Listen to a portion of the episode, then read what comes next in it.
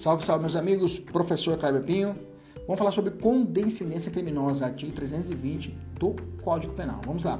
Condescendência criminosa, artigo 320 fala assim o código: deixar o funcionário público por indulgência de responsabilizar subordinado que cometeu infração no exercício do cargo, ou quando lhe falte competência, não levar o fato ao conhecimento da autoridade competente. Detenção de 15 dias a um mês. Bom, qual o tipo objetivo desse crime?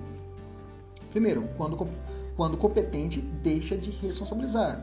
Aqui, o superior hierárquico se omite por clemência ou tolerância e deixa de tomar providências. E no segundo, segundo ponto do artigo é quando ele é incompetente, não leva o fato ao conhecimento da autoridade competente.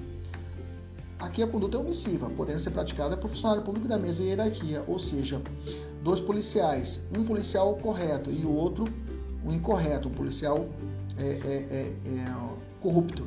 E o policial correto vê que o corrupto comete o um crime e, de, digamos, um crime de extorsão, ou um crime de concussão, ou um crime de corrupção passiva.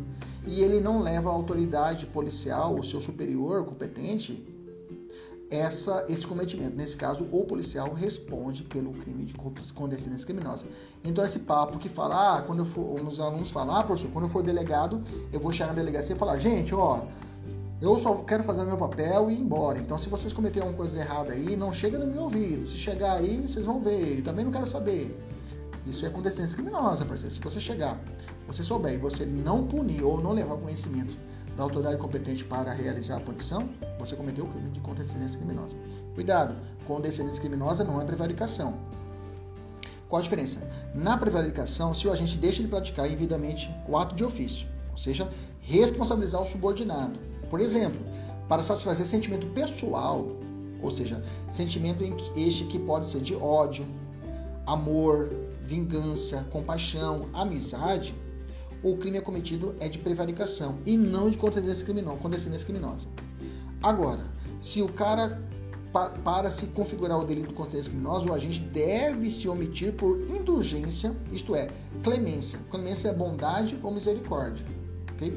O que eu quero trazer para você? Se o cara é parceiro, puta, o cara é meu parceiro, eu vou ter que denunciar ele. Puta, é meu chegado, meu irmão aqui de, de caminhada, que serve junto comigo aqui Putz, eu tenho que fazer isso. Ah, não vou fazer, não vou puni-lo. Prevaricação. Prevaricação. Ou não, o cara fala assim, putz, o cara é um padrão pra caramba. Não é meu, não é meu amigo, mas o cara é padrão aqui, cara. Putz, faz tudo certinho. Pô, vou queimar a vida dele, né? Não é meu amigo, mas tudo bem. Então, vamos lá, por misericórdia eu vou. Eu vou. Eu vou. Não vou, não vou puni-lo com decência criminosa. Então tem que ficar muito esperto quanto a essa variação. Vamos resolver a questão, olha só incorre na prática de condescendência criminosa tanto o servidor público hierarquicamente superior que deixe por indulgência de responsabilizar subordinado que tenha cometido infração no exercício do cargo, quanto os funcionários de mesma hierarquia, que não levem o, o fato ao conhecimento da autoridade competente para sancionar, ou seja, para punir o agente faltoso. Correto.